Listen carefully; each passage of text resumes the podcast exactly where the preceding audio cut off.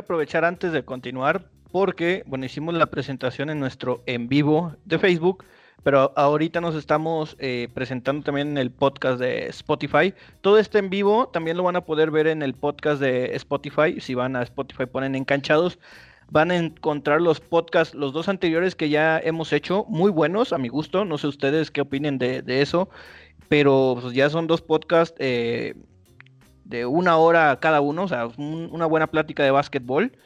Y bueno, hablamos previo a la decisión que había tomado la NBA de, en el podcast anterior y este pues ya vamos a hablar más en forma. Conforme a eso que hablamos la semana anterior, ¿cambian algo de su discurso sobre los favoritos? Aquí yo, creo que, que, no. Es más que nada, ¿quién puede salir beneficiado de la zona oeste para el octavo puesto? Este, ya que, bueno, son ocho juegos de temporada regular y se habla del, del torneo que pueden hacer por, por, por la diferencia entre el número octavo y el número noveno de no más de cuatro partidos para disputarse ese octavo puesto. E, en, una situación donde los Memphis Grizzlies, que ahorita están en octavo puesto, terminen este, por dos juegos de diferencia superior al, al noveno, se va a jugar un repechaje.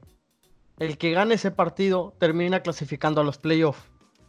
Así que yo quisiera poner en la mesa esta situación y preguntarles a ustedes, también a los, a los que nos ven en la audiencia, ¿a qué equipos ven para pelear ese octavo y noveno puesto? Luis. Yo veo Memphis. Este, yo no creo que cambie mucho el panorama de los playoffs, realmente. O sea, y se hace por una, pues podríamos decirle qué será, la, cuál será la palabra, una, pues, y no se me viene ahorita a la mente.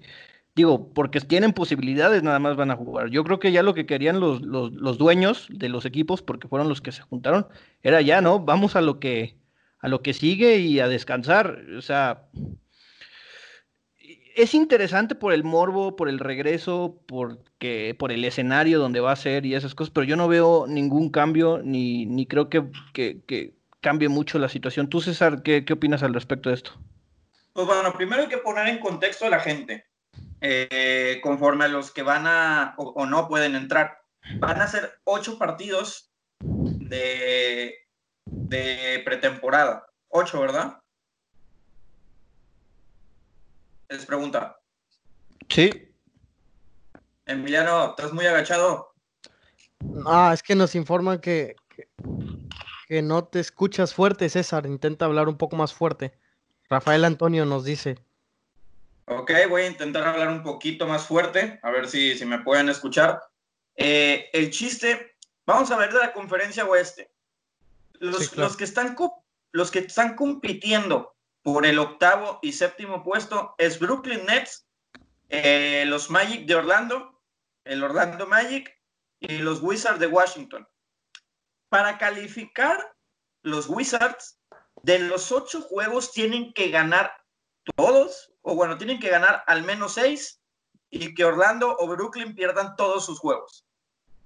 o sea, desde ahí empezamos que tal vez, a menos de que pase un milagro y una proeza al mismo tiempo, eh, ya tenemos a los ocho calificados por parte de la conferencia este. ¿Quiénes serían? Milwaukee, Toronto, Boston, Miami, Indiana, 76ers, Brooklyn Nets y Orlando Magic de nuevo a reserva que pase un milagro. En la conferencia oeste tenemos... Este, nos indican que no te escuchas. Nada. Ah, sí. sí, se escucha, yo lo escucho. Sí, yo estoy monitoreando y se escucha. No sé, sí se escucha un poquito bajo, pero sí, sí escucho, César. Ok. En la conferencia oeste está los Lakers, ya con su lugar, los Clippers, Denver Nuggets, Utah Jazz, Oklahoma City Thunder de la mano de Chris Paul eh, y ya tiene su lugar Houston. Los que están compitiendo por su lugar y se van a agarrar del chongo es Dallas, que también tendría que pasar eh, un desastre total para, para que no califique, pero donde está bueno el tiro es por el octavo lugar. Sí, Memphis tiene ventaja pero sabemos que Memphis no ha sido siempre un equipo regular. Atrás lo persigue Portland, que Portland tiene la capacidad y tiene esa sed de revancha. New Orleans Pelicans, que está el interés, y, Sacramento. Si se acercan, eh, ahorita están a, tres juegos, si se acercan a uno, cualquiera de estos tres equipos que, van a competir por ese puesto, va a haber una especie de repechaje o de Final Four o, como lo quieran decir, por ese octavo lugar. Eh, y de estos, la verdad, no hay yo a quién irle. Yo creo que sí eh, podría sacar a Sacramento por, por gusto propio. Pero creo que entre Portland, Pelicans y Memphis va a estar un tiro bien sabroso por ese último puesto. Pero cabe aclarar que Portland es el que debe estar más activo en este sentido, porque es el que está cuatro juegos por detrás de, de los Grizzlies. Eh, Luis, nos informan que se fue la imagen. No sé si se pueda recuperar. Estoy en eso. Pero bueno, mientras lo que tú mencionas, César, es cierto, este, bueno, yo veo una disputa, este, muy fuerte por esos tres lugares. Bueno, por ese único lugar, este, peleando el repechaje. Yo veo a los Pelicans por encima de los Memphis Grizzlies. Porque ya hay jugadores que, bueno, son, que tienen All Stars, que están, que tienen experiencias, jugadores como JJ Reddick, este, que tienen a la joven estrella Zion, Brandon Ingram, Lonzo Ball, jugadores de experiencia como Derek Favors. Entonces, poniéndolo en comparación a los Memphis Grizzlies, pues bueno, no, la, la inexperiencia siento que les va a pasar factura y más por la inactividad y al que veo más beneficiado en esta situación por el descanso, por las lesiones, es Portland Trail Blazers, César. Sí, sí, sí. Sabemos que Joseph Nurkic estaba lesionado, Zach Collins estaba lesionado, este, estaban dependiendo mucho del juego de Carmelo Anthony, de Damian Lillard se lesionó en, el, en este último tramo, en el parón de marzo. Y ahora yo creo que el que sale beneficiado y sorprendentemente votó en contra un 29-1 fueron los Portland Trail Blazers. Eh, pues es que también Portland yo creo que ya lo ve como una pérdida de tiempo. A lo mejor ellos ya están interesados en un proyecto de reconstrucción, en una renovación probablemente de Damian Lillard. Eh, tal vez para ellos el calificar a playoff pues ya es irrelevante eh, por las aspiraciones que tienen. Yo creo que si llegaron a una final de conferencia, podrían hacer el milagro, pero aún así no está tan claro que, pueda pasar. Yo creo que lo pueden ver por ahí, puede ser, pero, pero al final del día tal vez la prioridad de, de Portland sea otra. Siempre se ha caracterizado por ser una franquicia medianita. Eh, hace buenas contrataciones, les va mal con las lesiones, al final no destacan y termina siendo pues muy gris hacer la inversión, hacer el trabajo de un equipo tan fuerte como Portland, pero al siempre estar terminando en esos puestos. La verdad, lo del año pasado fue una sorpresa para todos, porque yo creo que en el bracket de nadie estaba a ver a Portland en una final de conferencia. Sí, estoy de acuerdo. Y, bueno, este también es ver cómo van recuperando, ¿no? Eh, volver a activar los sistemas volver a competir a, la exigencia que te, que, te, que te da, ¿no? Jugar los playoffs de la NBA. Siento que, va a ser una tarea interesante. Ver eh, que a partir, creo que el primero de julio empiezan los entrenamientos en Disney. Este, y bueno, este, para ustedes, ¿quién, es, quién puede ser el más beneficiado en, esta recuperación? Pues no sé si el más beneficiado, pero el más afectado va a ser 76ers. Tiraste la, eh, la transmisión, Luis. Sí, sí, hubo ah. problemas técnicos, pero seguimos con el podcast. Ok. Sí. ¿El C26ers, César? Sí, los 76ers, pues sabemos que es un equipo que se veía muy beneficiado de su casa.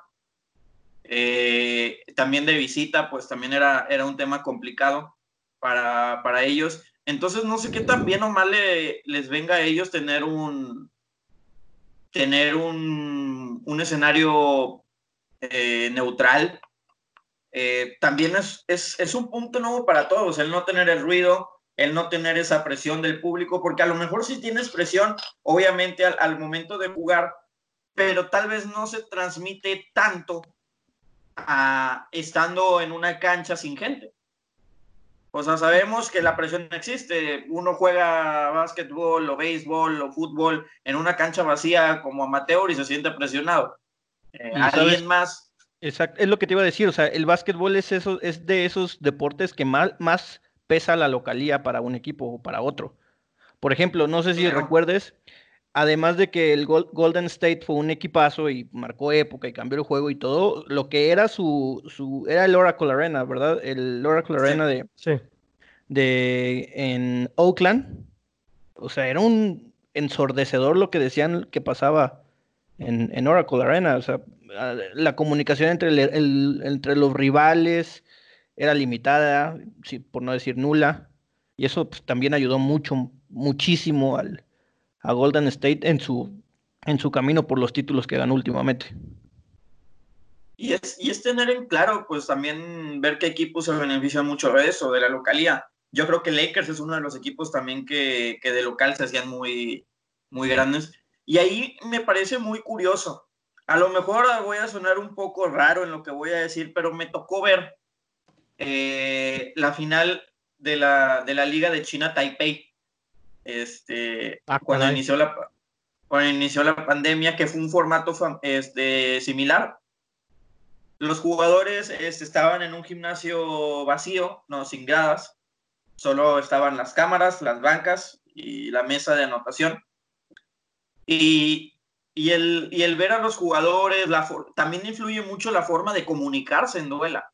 Y eso, eso también va a ser un, un, espectáculo más interesante para nosotros como aficionados saber qué gritan los jugadores, las indicaciones. Hay muchas veces que tal vez uno le eh, puede estarte gritando de que, oye, tienes una pantalla en este lado y no lo escuchas.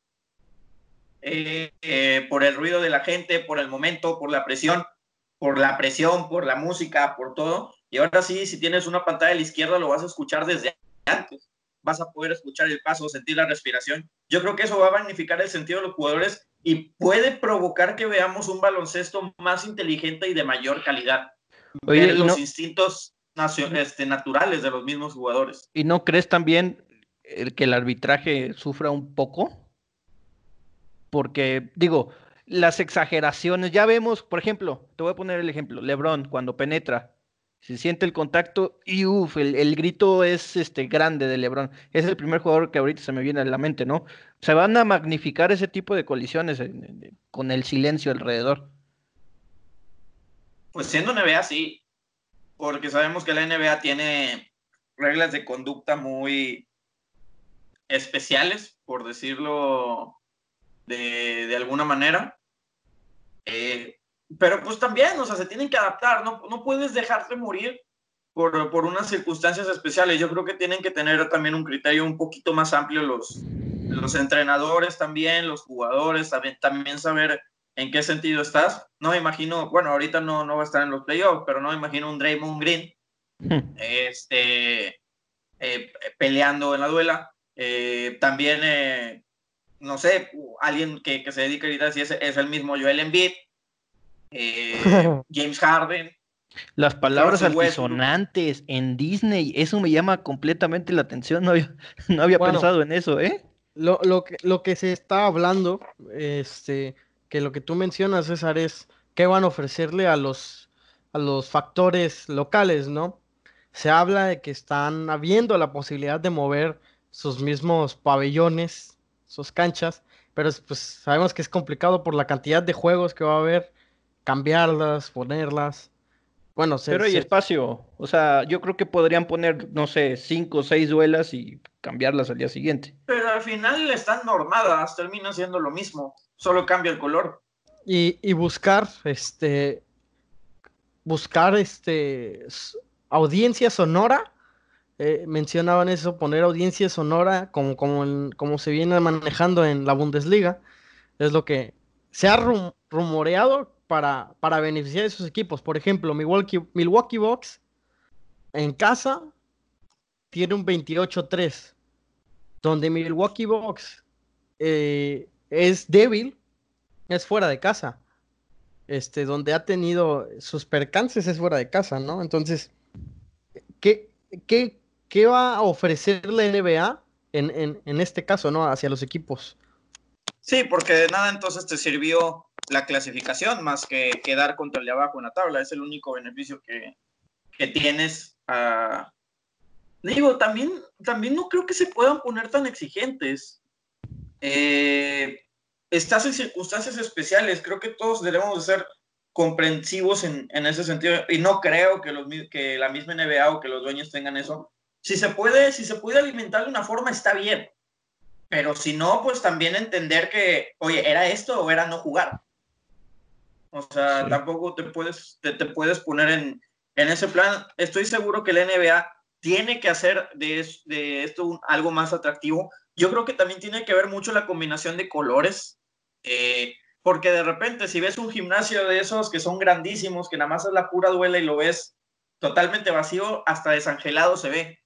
O sea, es como que dices de que nada, no, no es atractivo, te aburre por, por, la, por la misma situación visual de la duela. Entonces yo creo que tienen que encontrar una duela un poco más colorida o de colores negros, eh, hacer la sonorización. Buscar algo tipo Star, ¿no? Puede ser. Eh, bueno, las duelas All me parecen a veces feas incluso, o sea, no, no, tienen mucho color. Esta última, pero la de Chicago, madre mía, estaba saturadísima la, la duela. Sí, sí, sí. Entonces yo creo que tienen que buscar, es que usualmente solo hacen porque las duelas las terminan donando. Entonces intentan no ponerles tanto color para después donarla a alguna escuela, universidad, preparatoria. Pero... ahora, ah, ¿no te imaginas la silueta de, de Disney ahí en, en, en, la duela? Puede ser. No me parece descabellado. ¿eh? Es, que hay, una asociación, ¿no? Entre Disney y la NBA. Pues la NBA, digo, Disney es ESPN. Pues. Y ahora si van a Disney, no sé, este, hay una como política, no sé, actividad, no sé, que a, a, donde quiera que volteas hay siluetas de Mickey Mouse escondidas. O sea, si esfuerzas la vista, encuentras Mickey Mouse por todos lados. ¿eh? Yo también creo que también por ahí puede ir la cosa de, por ejemplo, donde va la, el nombre de la arena, va a haber Disney World, Disney Resort, algo va a haber de Disney. Bueno, claro, se va a vender bien Disney en, en, en, el evento, bueno, en, el evento que, que, más se va a ver, yo creo, en, Estados Unidos, mínimo por la competencia, ¿no? Porque es a finales de, de julio, el fútbol viene terminando esas fechas. Entonces se va, se va a vender bien el, la NBA y Disney. Y la, MLS también va a Disney, ¿eh? ¿Hay campus de fútbol en Disney? Eh, no lo sé, pero va a Disney. O sea, tienen todo. Hay todo. ¿no? Sí, exactamente. O sea, si vas a. Si en Disney podrías hacer el Super Bowl si quisieras ahorita, ¿eh? Entonces, pues sí. Eh, planean que la MLS también juegue en, en Orlando. Así que, pues pinta bien, ¿no? Pinta bien el regreso. ¿Usted, ¿A ustedes les, les, este, les entusiasma? Pregunto en serio. La verdad, sí. Yo soy fiel admirador de los Chicago Bulls. Este, pero han venido una serie de rachas. enseñas y ya no nos están viendo, por cierto. nos están escuchando en el podcast. Por si se llega a subir en Facebook esta ah, parte. Buen punto, buen punto. Este, soy fiel admirador de los Chicago Bulls. Y, bueno, han venido malas rachas, pero soy un enfermo en el básquet, ¿no? Y, justamente esta temporada que, conseguimos el, el, League Pass, nos, nos pasa esta situación y, ahora pues lo, quiero aprovechar, ¿no? Antes de seguir, invitarles a todos los que nos están escuchando que pasen a nuestras redes sociales en Facebook, en Twitter y en Instagram, en Facebook nos encuentran como Encanchados, así tal cual como lo escuchan, Encanchados. En Twitter y en Instagram, Encancha y 2, el número 2 al final, Encancha 2. Ahí encontrarán nuestras redes sociales, vamos a estar muy activos, va a haber mucha actividad. Y ahora que regrese la, la actividad de la NBA, vamos a estar con más contenidos y pues eh, con videos en vivo, con podcast siguiendo las, las fases como se vayan desarrollando. Me gustaría antes de continuar con los temas, pues ahondar un poquito más en lo de la, en las rachas que, que, pues que están ahí los equipos peleando. Me decía César que en el oeste no te gustaría que entrara eh, Sacramento. Estoy viendo la, racha que tiene Sacramento, los últimos 10 partidos, 7 y 3. De los que están fuera de, la zona de, bueno, de la zona de playoff, que los, pero de los que van a pelear es el que mejor, eh, pues racha tiene, solamente superado por, por Clippers y por los Lakers que están arriba, ¿eh? Entonces Sacramento ahí está, pues está peligroso, o sea, puede suceder. Lo que, lo que sucedió con Sacramento esta temporada es que su tridente este, sumaba pocos, pocos minutos dentro de, duela por circunstancias de ya sea lesiones, este, descansos, eh, entonces nunca tuvieron un quinteto establecido, ¿no? Y, al momento donde, donde por fin se veía y se, estaba encaminando la, racha de los Kings, porque de verdad ya estaban peleando los playoffs, pues sucede la pausa, ¿no? El mismo caso parecido en los Lakers, no sé si estén de acuerdo ustedes, que los Lakers venían jugando de manera espectacular, por lo menos los últimos 10 partidos veíamos a, a LeBron James este, ganándole a Boston, ganándole a Houston, ganándole a Bucks, ganándole a perdió contra Houston. Bueno, perdió contra Houston, pero le ganó. Los del Small Wall, ¿no? Que sacaron bien ese partido los Rockets. Sí. Y, bueno, veíamos el nivel este, monstrófico de, de, LeBron James. Y aquí es también donde, donde puede afectar, ver ver el cómo se encaminan, cómo, cómo, cómo entrenaron los jugadores. Este, y, esa es la situación, ¿no? Tiene que ver cómo, se, cómo estén los jugadores físicamente. Porque Sacramento estaba encaminado a entrar a los playoffs con la Quiero tocar los últimos 10 partidos de Sacramento, que tuvo rivales interesantes. Voy a ir del décimo al último que sucedió. Le ganaron a Memphis. Le ganaron a Clippers. Le ganaron a Warriors. Estos, estos dos últimos Clippers fue en Los Ángeles y, eh, Warriors fue en San Francisco. Luego pierden con OKC en casa, pierden con Memphis eh, de visita. Y los últimos cinco partidos eh, le ganan a Detroit en casa, le ganan a Washington en casa, pierden con Sixers, ganan a Portland en Portland y pierden con, con Toronto en casa. O sea, digo, ganar la Clippers, te habla bien del equipo. Ahí ganar la Portland en la lucha por el playoff final. O sea, podría ser Sacramento. No, no lo descarto tampoco. No lo descarto, pero sí lo veo muy complicado. También, o sea, si se ve a quienes les gano, también el enfoque cambia porque ya vas a tener muchísimo más descanso eh, tiene mucho que ver el tema físico. Por ejemplo, el que hablaban de los Lakers, se hablaba de que LeBron James en su cancha privada estaba llevando de dos a tres este, compañeros por fecha para ir entrenando y no perder esa química. Es algo muy fuerte en los Lakers. Y es algo que, por ejemplo, los Clippers no tienen tanto, que es esa química en duela, eh, el momento de LeBron. Viene Space Jam, entonces a LeBron le interesa quedar campeón en esta, en esta temporada en especial. Híjole, sería un golpe, sería un golpe de, de Box Bunny, ¿eh? Este, quedar campeón con LeBron James eh, en Disney. Yo creo que, los hermanos Warner este, e, estarían muy felices y orgullosos. No veía esa conjunción desde Roger Rabbit. Eh, entonces, ¿Cómo se pondrá Michael Jordan? Celoso, como siempre. Palabras, palabras solamente de César Hernández. En la, en la, en la temporada, en el año que saca su, su documental, LeBron James vendría con Space Jam 2 y pues un título con los Lakers que siempre va a ser más mediático. Entonces, pues sí, duro golpe a la, a la imagen, ¿no?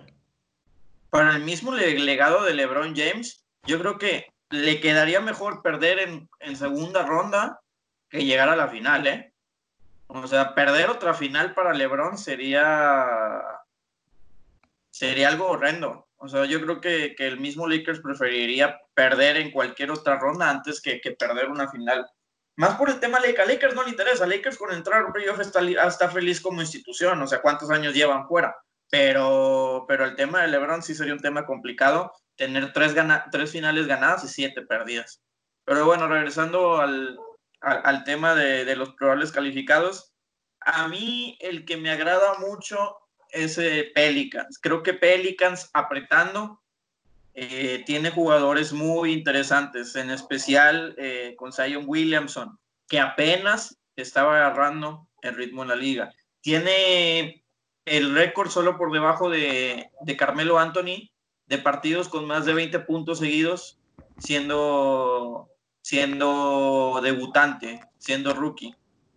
Entonces, pues no sé, acompañado de, jugadores no, no experimentados totalmente, pero sí ya con, cualidades eh, probadas, puede, puede ser que, que, aprieten en la lucha. O estamos hablando de un triplero de antaño y, efectivo como J.J. Reddick, un base de calidad como Alonso Ball, un alero que está en su punto de consagrarse, que ya fue All-Star en Ingram, un base que está agarrando su segundo aire y que está empezando a volver a tener la habilidad que tenía antes en Holiday. Un alero como Josh Hart, que también es efectivo. O sea, tiene, tiene buenas, buenas incorporaciones el equipo de, Pelicans. Estamos viendo Williamson que está promediando 23.6 puntos por partido. Ha jugado 19 partidos esta temporada. En promedio juega casi media hora por partido. Em, tiene un porcentaje de 64,5% de tiros de campo. números decentes para un jugador de primer año, Emiliano. No, y. no decentes. O sea, sí, sí. Son de jugador experimentado, sin duda alguna. Descabellado. Este. Y bueno, es interesante, ¿no? También esa pelea de los hombres de Duke. Uno que empezó desde el inicio y otro que no, no le ha alcanzado, pero con 19 partidos, tiene en la soga el cuello para la disputa del rookie del año, a este Zion Williamson, ¿no? Yo creo que lo que les aportó a Pelicans, porque venían entre como que sí quieren pelear, como que no, a partir de diciembre, si no me equivoco, enero, que, que se incorporó Zion al equipo, se revolucionó este, inyectaron, no sé, no sé qué les dio Zion, pero revolucionó totalmente a los Pelicans y, y bueno, parece que, tienen un segundo aire, ¿no? Oiga, y estaba viendo también esta estadística, para ser un hombre grande, eh, Williamson, este, también tira bien a distancia, ¿eh? O sea, tiene buen tiro a larga distancia. No, los tiros que tiene son los únicos que he intentado en la temporada y, fueron logrado. y los y los logró. Pues, de hecho, en su primer partido anotó tres triples seguidos y no me acuerdo la cantidad de partidos que pasaron sin, sin volver a anotarse ahí. No, de, hecho creo que son los únicos triples. Fue, fue mágico su debut. Empezó, empezó muy mal y el último cuarto, cuarto, como de, historia que le encanta a la NBA, siempre, siempre hacer, este, la forma en que, llega otra vez Zion, ¿no? Se pone lindo se pone lindo, como lo mencionan, que mm, vuelve a haber talento y, como que, y como que la liga se vuelve a equilibrar. O sea, no hablas ya de dos equipos, ya hablas de varios. ¿Ustedes creen que si Pelicans se mete ya a, los playoffs finales, pues, podría sacar algún susto, no? Sí, totalmente. del susto no pasa. Tendría, tendría que volverse a acoplar el grupo. Este, porque tendría que enfrentarse a los Lakers si entran en octavo puesto. pero, a ver, pero si le gana a los Lakers, ya, ya dices, ah, caray. Sí, claro, claro, claro. Si, si fueran peleando entre el séptimo, sexto puesto, sí, sí los pondría luchando mínimo a finales de conferencia, ¿no? Entonces, César, tú los pones como tu caballo negro. No, caballo negro. Eh, creo que pueden calificar en esa pelea de los cuatro partidos. ¿Y a quién pondrías de eh, caballo negro entonces? Dallas. A Dallas, ok. Sí, sí, sí, Dallas me parece el que tiene más aire, el que tiene más conceptos. Es que también es muy difícil clasificar en, la NBA porque sabemos que hay élite y élite de la élite. Este, entonces, decirte yo caballo negro para Dallas sería final de conferencia o semifinal de conferencia. O sea, solo, eh, avanzar una ronda. Sí, para mí, para mí eso es caballo negro, porque ya entrar a la pelea de élite ya no, ya tiene que ver mucho con los jugadores de rotación, con la, con la química, ya no depender tanto de uno o dos jugadores. Eh, por ejemplo, el caso de, de Portland, eh, pues Portland tiene ya, ya años con su proyecto, ya funcionando, pero pues ya es un proyecto que, que, probablemente acabó, esa química ya va a la baja, la moral ya va a la baja. Eh, que Demian Lillard haya expresado que no quería volver a, jugar, eh, pues puede, puede afectar en la moral de tus mismos jugadores. Eh, es importante tener esos líderes.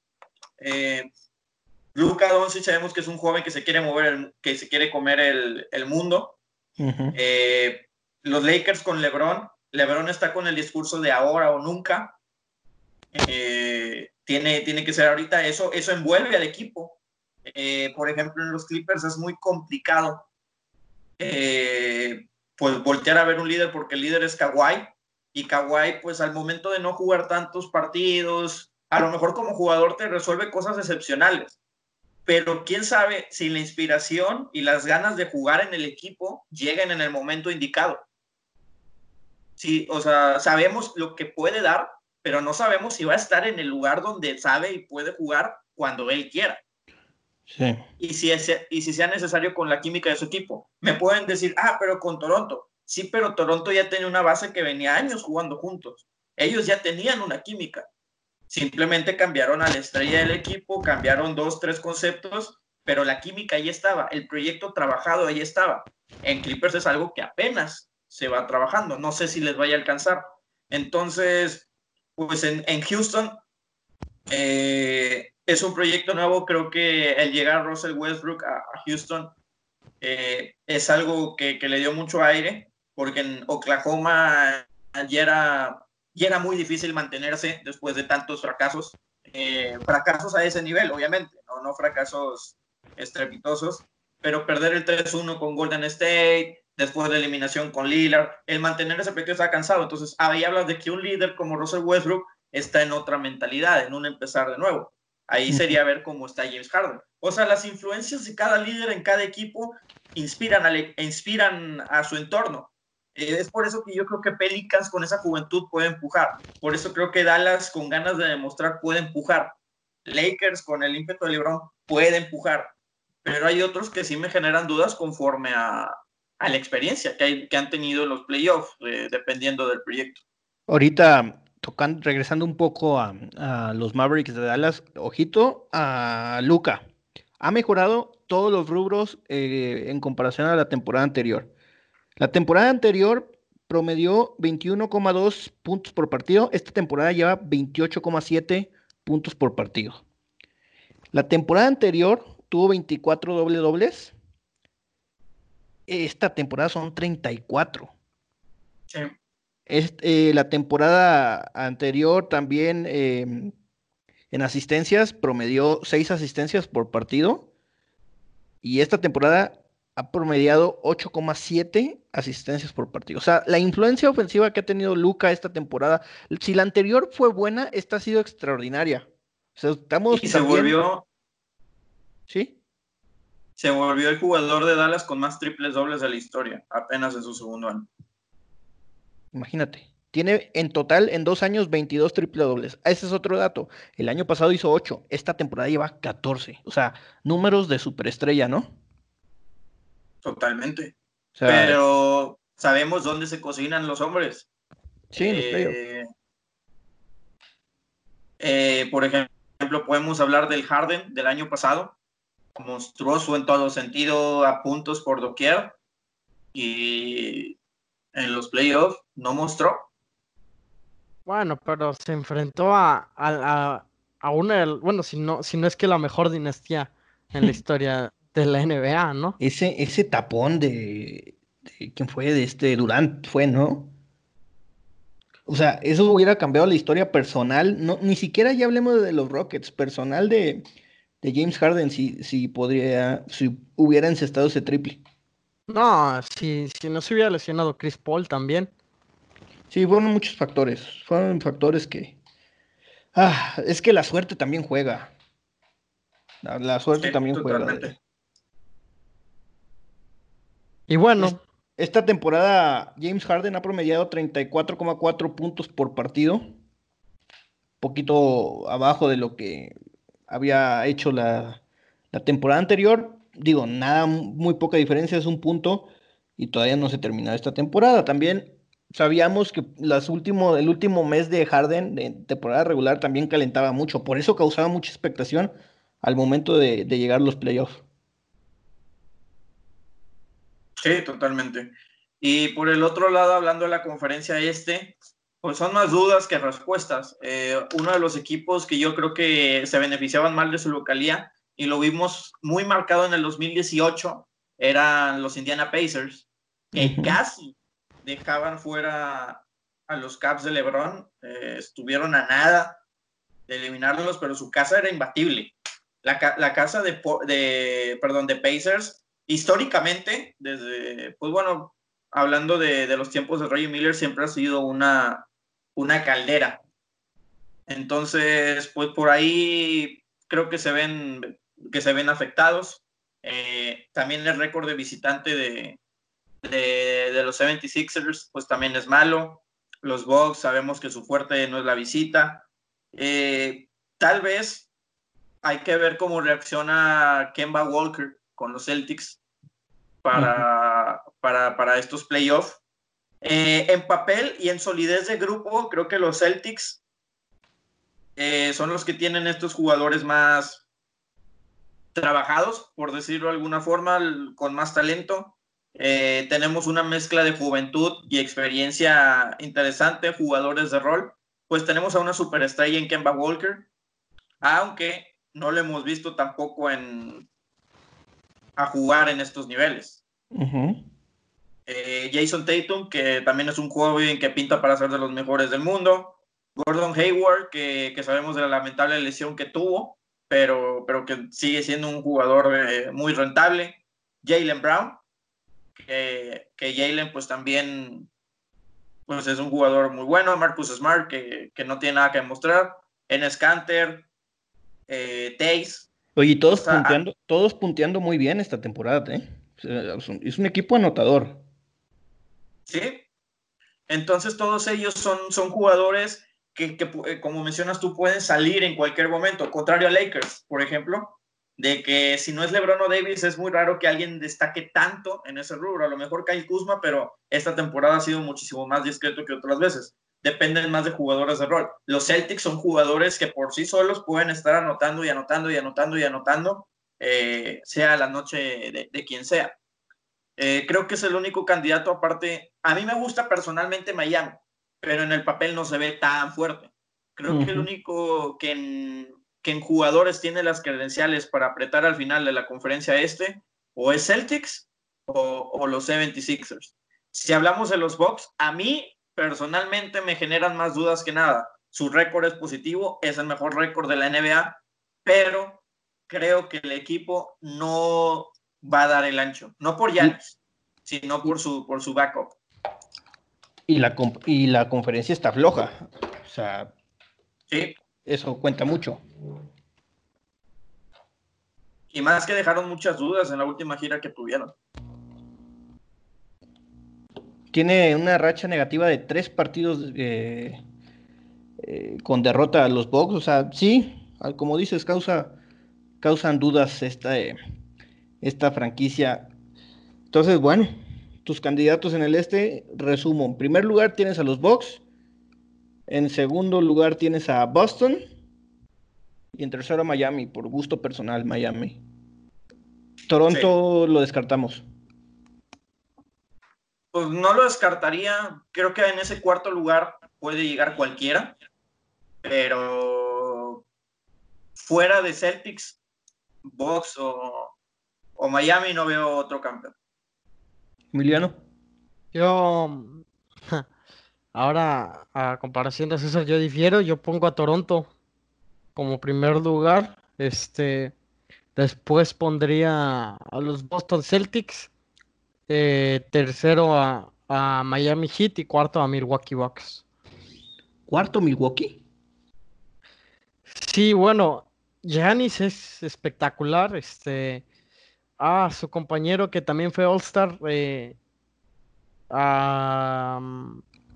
no recuerdo su nombre. El alero. Middleton. Chris Middleton. Este, se me hace también un crack, ¿no? Está en, la élite, pero, pero no les veo competencia en, en playoff, ¿no? Se, se vio cuando les exigió Kawhi y no estuvieron a la altura el año pasado. Este, entonces, yo veo por encima, incluso puedo decir a los Sixers por encima de, Milwaukee. Entonces. Antes muy envalentonado. ¿Está bien? Es que no, sabemos que el NBA, un jugador te puede dar espectáculo, pero un jugador no te puede ganar todo un partido. Siempre. estoy de acuerdo. Estoy de acuerdo. Entonces, eh, la banca de Milwaukee no, no es tan profunda que digamos. Muy bien. Pues bueno, eh, buen tema este del NBA, una extensión de lo que fue la semana anterior en nuestro podcast. Si no lo han escuchado, pásense terminando este y lo, y lo checamos rápidamente. ¿Tienen ya algún MVP para esta temporada o no? Mm, yo creo que debe ser Giannis. Eh, por el tema de influencia sobre el grupo. Eh, a, pesar de, pues bueno, tiene mejores números que LeBron, eh, no tiene tan buen backup, no tiene otra superestrella en el equipo aparte de Chris Middleton.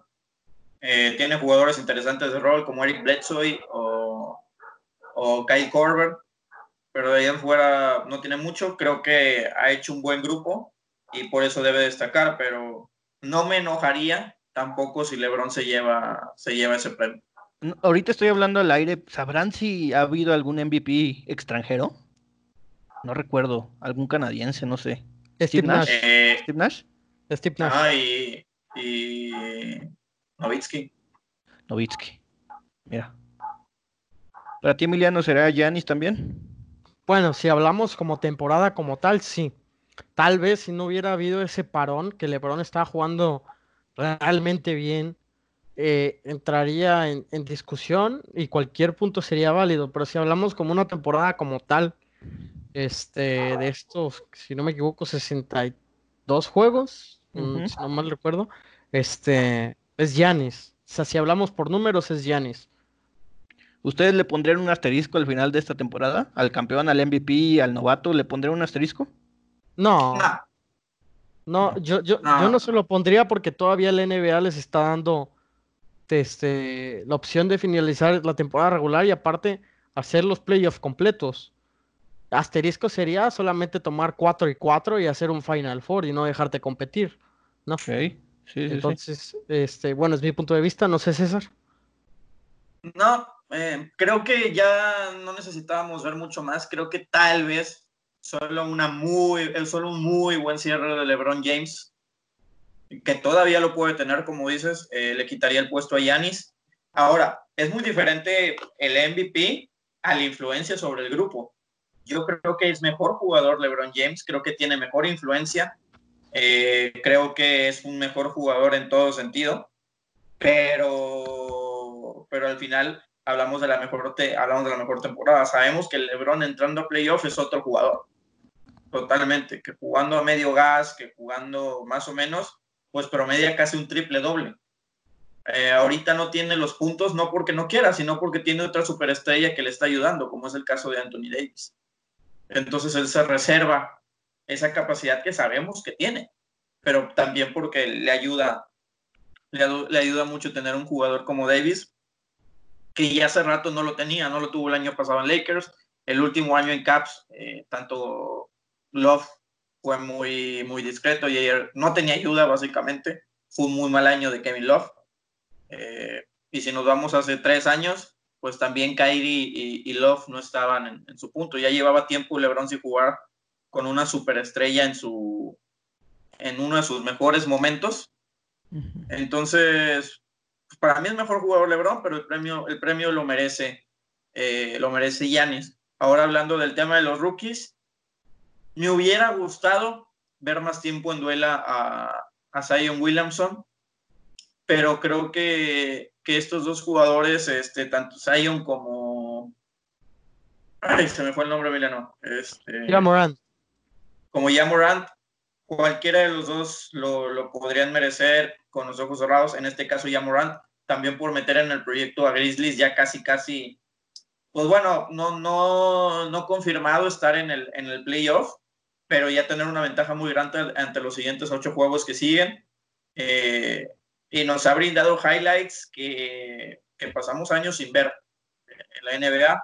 Ha promediado bien, ha sido influyente desde el momento cero. Y, y creo que ya Morán, sin duda alguna, va a ser el, el, MVP, el rookie de la temporada. O sea, cualquiera de las dos opciones en los dos premios no habría, no habría injusticia. No. Y el jugador defensivo yo creo que se lo llevaría Rudy Gobert. Sí, de acuerdo. Pues, ahora, quién sabe, ahora depende de las narrativas que, que se den, ¿no? En estos últimos ocho partidos que pueden influir. Pues sí, pero al final creo que no hay competencia ahorita para Rudy Gobert en ese sentido. Eh, Kawhi no jugó muchísimos juegos. Entonces, no, no veo competencia al menos para Rudy Gobert en, el, premio de, mejor defensor de la temporada. Pues bueno, va a estar bueno también este debate, lo vamos a estar comentando más adelante, cuando ya se reanude, que vayan avanzando las, que vayan avanzando eh, los partidos restantes y los playoffs. Bueno, vamos a pasar al otro tema, un poquito más en corto, nos quedan unos minutos de, de podcast para que no se alargue tanto. César, eh, capitanes y G-League. Sí, eh, pues nada más ahí, pues sabemos que los capitanes están a, nada de entrar a la, de entrar su, temporada en la G-League. Y esta temporada, pues es una muy interesante para entrar, porque va a haber equipos nuevos, eh, empezando con ellos, obviamente. Yo sigo muy extrañado de cómo va a estar la dinámica con, los capitanes. Sabemos que, que la G-League se caracteriza eh, en los últimos años de ir aumentando la competitividad, de ir aumentando los suelos. Ya vemos más jugadores en la NBA eh, influyentes que tuvieron paso por la G-League. Tal es el caso de, de, Juan Anderson Toscano, que a pesar de sí ser una temporada muy mala de los Golden State Warriors, pues desde que subió está promediando 20 minutos por partido. O sea, ya ya empieza a ver de nuevo eh, como que ese nivel. Y hay, un proyecto donde pues sabemos esta, esta discusión desde hace mucho tiempo, donde la NCAA se niega a pagarle a los, a los jugadores y a los deportistas por, por el servicio que están prestando, porque al final se ven muy beneficiados económicamente tanto la liga como las universidades por los derechos de transmisión y toda la publicidad que se vende alrededor de los equipos. Y los castigaban, no sé si ahora todavía por, por patrocinios, si ellos recibían un patrocinio por fuera. Se acaba de aceptar eh, eso, que si ellos reciben un préstamo, un, un, patrocinio externo, ya lo pueden utilizar. Pero eso es de ahorita, pero la discusión eterna ha, sido ese. Entonces, la NBA como respuesta a esto abre un equipo de la G-League en donde todos los jóvenes universitarios destacados que no quieran entrar a la universidad porque necesitan ser pagados van a entrar a jugar van a entrar a jugar en un equipo de G-League en, en, California. Siendo esto pues muy interesante con el tema de capitanes, porque aquí tenemos a nuestra joven promesa del básquetbol nacional, pues bueno, hay, varios jugadores que, que ahorita, pues sabemos que México está sufriendo un cambio de generación y, la ha pagado feo.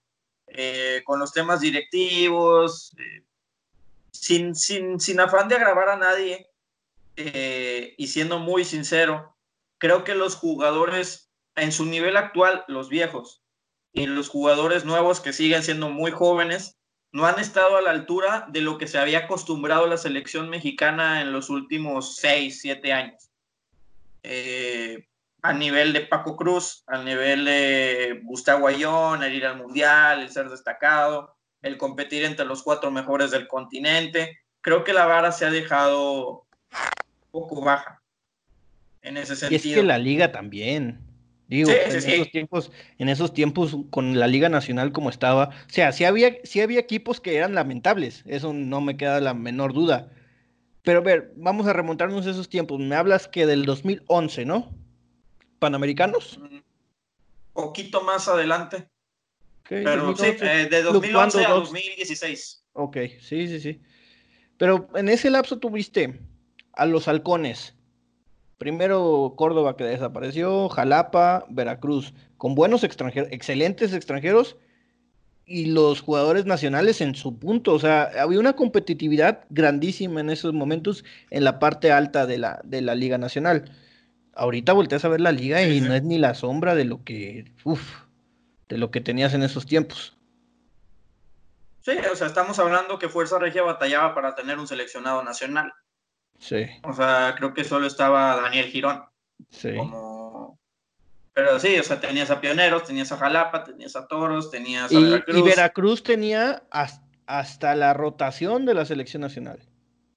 Porque pues, tenían, en sus, tenías en sus buenos tiempos a Miguel Ayala, este mexicano muy buen triplero, em, y no era titular en la selección, o sea, era un jugador de rotación en la selección. A veces, cuando tenían que juntar un equipo nacional, Miguel Ayala siempre estuvo.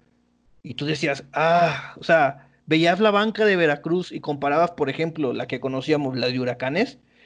Y sí, el quinteto, el, el inicial de Huracanes, pues decías, bueno, te pelea bien a Veracruz, le sacabas un partido a Jalapa, le sacabas pero ya después a una serie, a siete partidos, con la rotación que tenían esos equipos, con los seleccionados nacionales y con los americanos y extranjeros que traían, sudamericanos también, porque tenían jugadores de la selección uruguaya y de la selección argentina, o sea, el nivel de fogueo que tenían los seleccionados nacionales en ese momento era, era grandísimo. Sí, sí, sí, totalmente. Eh, por ejemplo, vamos a, a, lo que va el tema. Eh, creo que va a ser una, un escaparate muy interesante la G-League porque entras a otro nivel de competencia, a otro nivel de fogueo. Si es que Capitanes respeta el proyecto de, de los jugadores jóvenes y, mexicanos.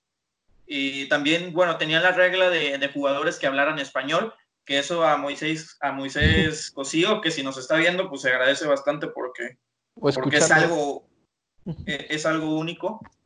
Eh, por ejemplo, los últimos llamados a la selección mexicana, Fabián Jaimes, Jorge Camacho, José Carlos Cesati, Edgar Garibay, Omar de Jaro, eh, Gabriel Vázquez, Marco Ramos, Israel Gutiérrez, Juan Toscano, Moisés Andriasi, Joaquín Villanueva, José Estrada, Jesús González, Fernando Benítez, Jonathan Machado y Adrián Zamora. De todos estos jugadores, ya la mayoría son son, muchos ya mayores de 30 años de edad. Y quienes pueden, que yo veo, seguir representando a México a, un nivel bueno todavía algunos años, pues sin duda algunos cuantos Cano. Ahora, ¿con cuántos Cano entramos a una, a una disyuntiva? Porque llevas a, a Juan Toscano, pero te evitas de llevar a jugadores eh, que todavía siguen jugando un buen nivel eh, claro es el ejemplo de Paul Stoll o, el caso de Alex Pérez. Pero hay un joven en especial que es este Moisés Andriasi, que está jugando con, con, los capitanes. A principio de temporada, voy a ser sincero, no me llenaba el ojo, no tenía como que ese concepto claro de Moisés. Pero en ese, en ese último eh, playoff en contra de, de, de Aguacateros, Aguacateros batalló muchísimo. Era, era Moisés Andriasi eh, junto con Orlando Méndez y ya, que fueron los jugadores, por ejemplo, hasta el mismo Rigoberto Mendoza batalló muchísimo en los playoffs. Eh, eran ellos contra el mundo. Me pareció que es ahí donde empiezas a ver ese tipo de fogueo, ese nivel de competencia. Y creo que, que la G-League eh, por ejemplo, con este equipo nuevo de California, que va a utilizar a los baluartes destacados de la NCAA para jugar, estamos hablando de Jalen Green. Jalen Green es de los mayores prospectos eh, de la NBA al nivel de Jamorant, al nivel de Zion Williamson, y es probable que tenga la posibilidad de Moisés Andreassi de estar jugando a ese nivel. Eh, entonces el proyecto de capitanes yo creo que para todos los amantes del baloncesto en general, en especial de México, eh, si llegan a jugar aquí, aquí creo que va a ser en, siendo en el, en el, gimnasio Juan de la Barrera, pues vamos a tener la oportunidad de ver a jugadores como Zion, como Jamorant, eh, como lo fue en su momento Kyrie Irving, como lo fue Kemba Walker, no sé, todos esos baluartes que ya no quieran jugar eh, en la NCAA, jugando con, con el mismo contra capitanes, al menos por los siguientes tres años, que es por, por lo que está firmado la franquicia. Eh, entonces, será, obviamente es un inicio, se tiene que empezar, así se hace el peor, pero ¿estará a la altura el proyecto de las exigencias que parece va a haber en la G-League? Esa debe ser la intención. O sea, eh, tienes que competir. ¿Por qué? Te voy a decir el por qué. Van a tener la atención que un equipo de básquetbol en México nunca ha tenido. Totalmente. O sea, los niños triquis tuvieron la atención de todo México por la circunstancia de cómo llegaron a, las competencias a las que a las que fueron. Y lo seguíamos más por la por el, hype, Ajá, por el hype que ocasionó que porque realmente les interesara el básquetbol a la gente. O sea, digo, los vieron dos, tres veces ahí en los juegos de la NBA de la Ciudad de México, fueron, convivieron con los jugadores. Sí, muy bonito que jugaran descanso, pero hasta ahí. Esta va a ser la primera vez que se le preste atención a un equipo mexicano de básquetbol, ya sea Liga Nacional o en, bueno, el Mundial del 2014 con, de México, de la selección que jugó contra Estados Unidos, contra Estados Unidos de verdad. James Harden, eh, Kyrie Irving, estuvo Kevin Durant, o sea, top, top, top. De ahí en fuera, quita ese partido. ¿Qué se ha hablado a nivel nacional de un equipo de básquetbol mexicano? Nada. Bueno, en esa selección, ahí, perdón la, corrección, no estuvo Durant, pero sí estaba Clay Thompson, Curry, eh, Irving. O sea, es un equipo que te mete a playoff del NBA y, tranquilo, ¿eh? Te la gana probablemente. Sí, entonces, a ese equipo le pones a Durant o le pones a LeBron, adiós. Era el Dream Team del 92, adiós. Entonces, este, quitando eso, y ojo, yo creo que no se valoró bien a esa selección nacional. Yo creo que se le infravaloró esa selección nacional. Creo que tuvo, tuvo más, tuvo más esa eh, la selección de los panamericanos de Guadalajara, más atención porque pues, ganaron el Panamericano, lo que me digas. Pero creo que esta selección de ese Mundial del 2014 merecía mucha más atención. Ahora Capitanes pues tiene la oportunidad de lucirse. No creo que quieran dejar de pasar, porque si les va bien y se empieza a hablar bien de ellos, de Tijuana a la península de, Yucatán, a la gente que le gusta el básquetbol, pues, a yo le voy a Capitanes. Es el momento de ganarse el mercado mexicano de básquetbol. Así de sencillo lo tiene Capitanes.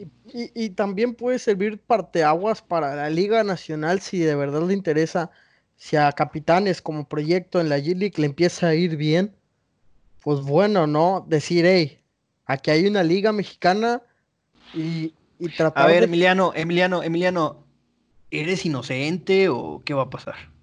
O sea, a la Liga Nacional Mexicana no le interesa que, ahora, que, a, que a Capitanes le vaya bien en la, la de ¿eh? Monterrey puesta. No le interesa. bueno, Pero, pero hablamos en un mundo mágico. Bueno, pero hablemos realidades. y de hecho, la, liga acabó con la selección. Vamos a hablar de los jugadores, de los jugadores que, estuvieron en, en, el centro básquet, que fue en México. La selección. Marco Ramos, años suspendido. Años suspendido de la liga. No puede jugar. Juega en Chihuahua. Medio año no juega y medio año, tres meses está jugando en Chihuahua. Orlando Méndez. Bueno, de los únicos que siguen jugando Jorge Gutiérrez, estuvo solo unos partidos aquí, andado de trotamundos. Daniel Girón en capitanes, Gustavo Ayón en otro lado, Héctor Hernández en capitanes. En, eh, Israel Gutiérrez. Saludos, para Héctor Hernández. Por... qué? Israel Gutiérrez desaparecido. No, nos ve, nos ve. ¿Ah, sí? Sí, sí, sí. Ah, mira. Adrián Zamora, pues también muy, muy discreto. O sea, estamos hablando que la competencia en la Liga Nacional se acabó. Esos mismos jugadores juegan en uno o dos equipos. ¿Contra quién juegan? Contra el extranjero. O sea, estamos hablando que en Cancún tenías a Héctor Hernández, este, o tenías a demás de mexicanos, tenías a, la base que ahorita es Mineros jugando en, jugando en Minero. En Aguacateros, dime qué mexicano, aparte de Omar de Aro y Arim Solares, destaca. Camacho, Camacho, ¿cuántos años tiene? Arim Solares, ¿cuántos años tiene? Y en esos buenos tiempos de liga, sabías que, sabías que eran partidazos, no sé. Eh, dime hoy un partido equiparable a un Pioneros contra Jalapa. Ya no hablemos de halcones. Ah, bueno, equiparable, no sé. Ahorita el duelo mayor es, es Mexicali contra, contra Monterrey. Es, muy difícil, también por las nóminas que manejaban esos equipos. No, pero sí, a eso voy. Podías ver por jornada tres buenos partidos en la Liga Nacional. Podías ver Veracruz Pioneros. O sea, sí, sí, sí, sí. Por ejemplo, eh, ¿De, qué, me sirve que Luke Martínez pueda ser mexicano y pueda jugar en la selección si su lugar lo está, si nada más puede llevar un naturalizado y está jugando Juan Toscano? Si antes podía estar viendo a, Víctor Mariscal, a Omar Quintero, a Marín Solares cuando, Ahora, también si te vas a, si te vas a Huracanes, ¿eh? si te vas a Huracanes, que no era el mejor presupuesto, tenías a tres de selección nacional. Omar Quintero, tenías a Cachuy y tenías a, Ayala, tenías a Adrián, Adrián Zamora, el poste. O sea, y era Huracanes que no era la gran nómina. El no era la gran nómina.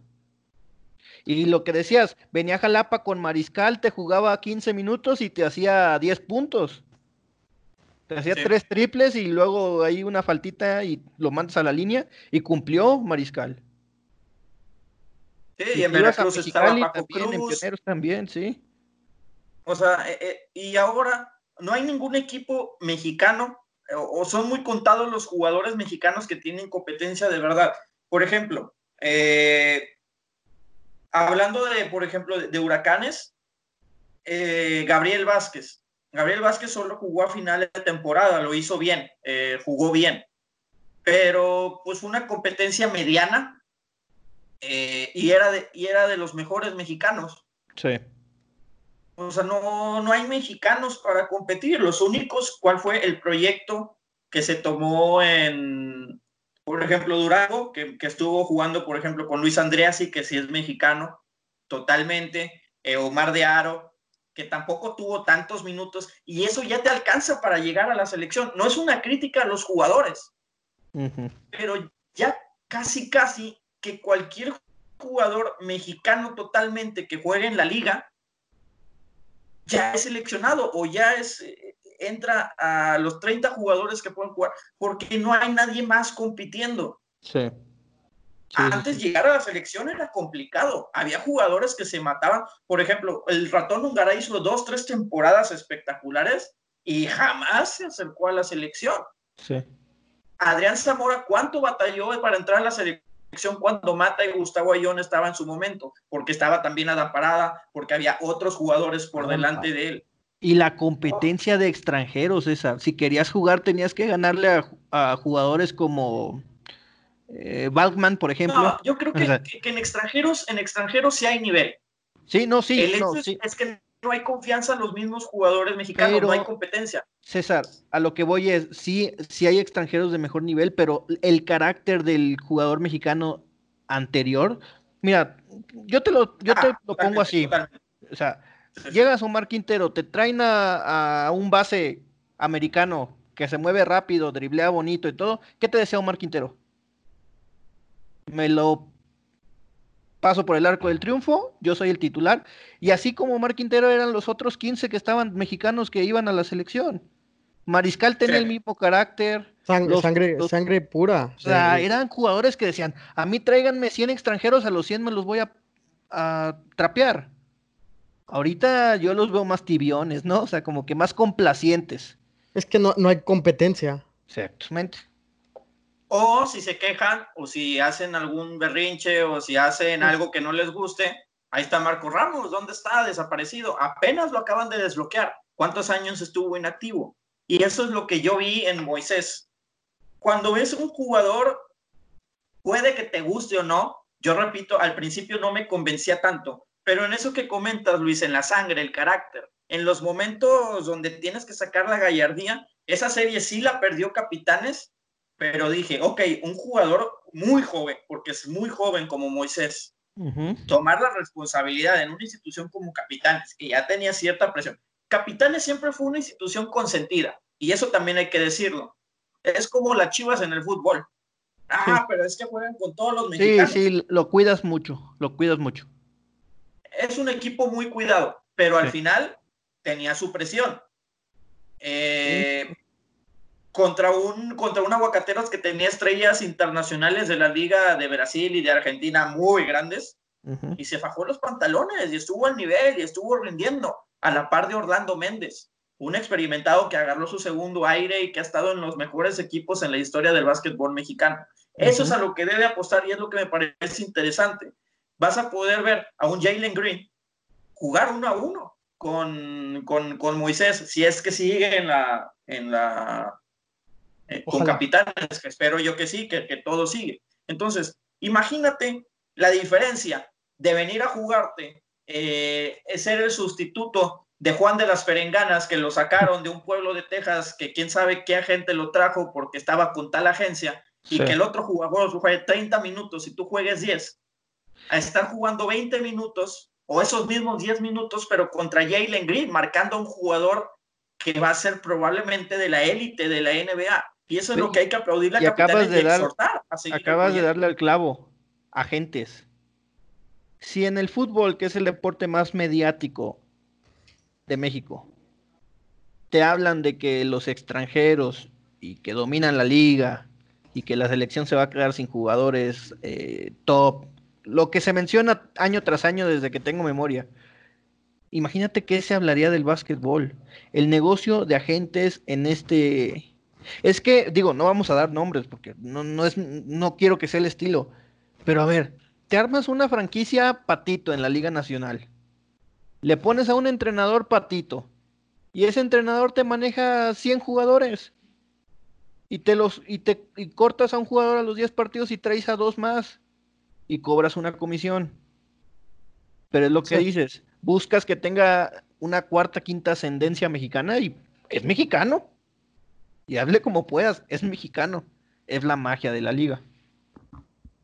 El hecho de que mexicanos, jugadores mexicanos que jugaran en la selección mexicana y entre ellos hablaran inglés, tú decías, ¿qué está pasando?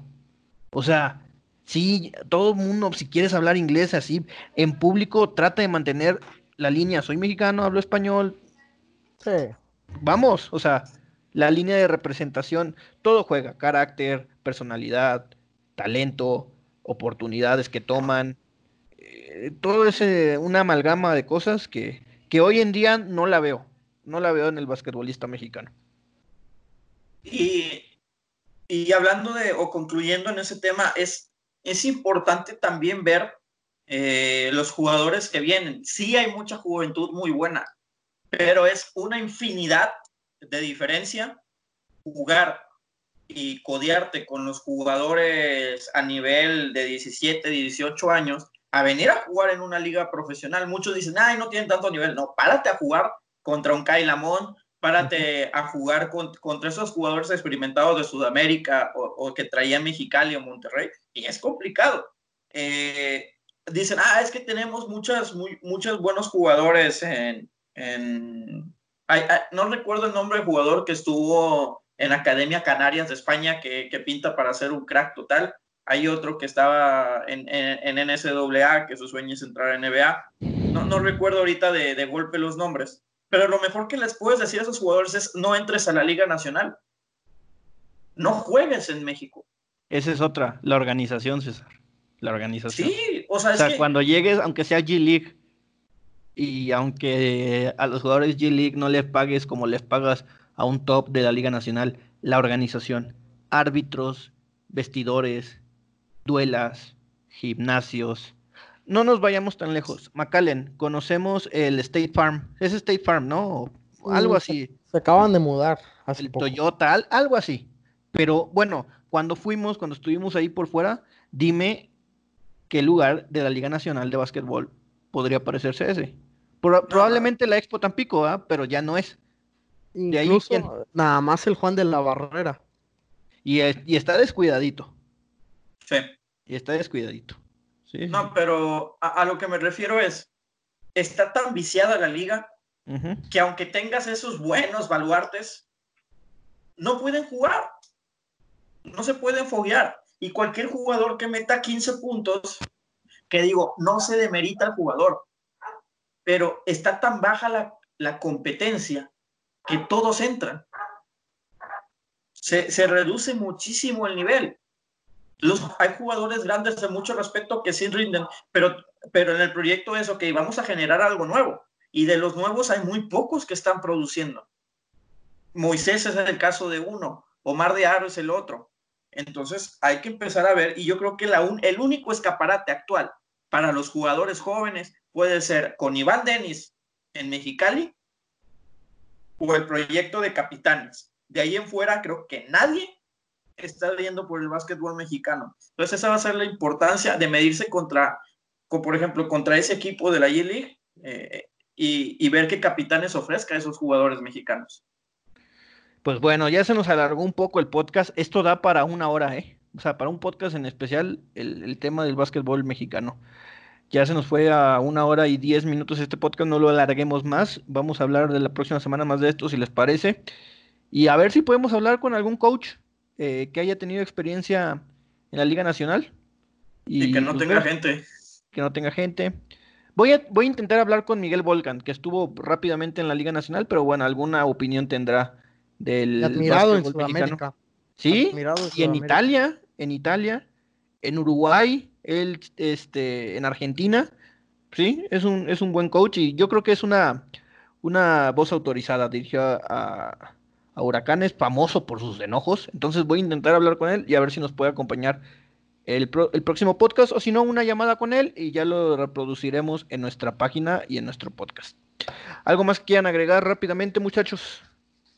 No, todo bien. Eh, de nuevo, eh, aclarar que no es este, tenerla contra nadie, sino de que buscar que el jugador mexicano tenga competencia y pues respetar la, la, selección mexicana.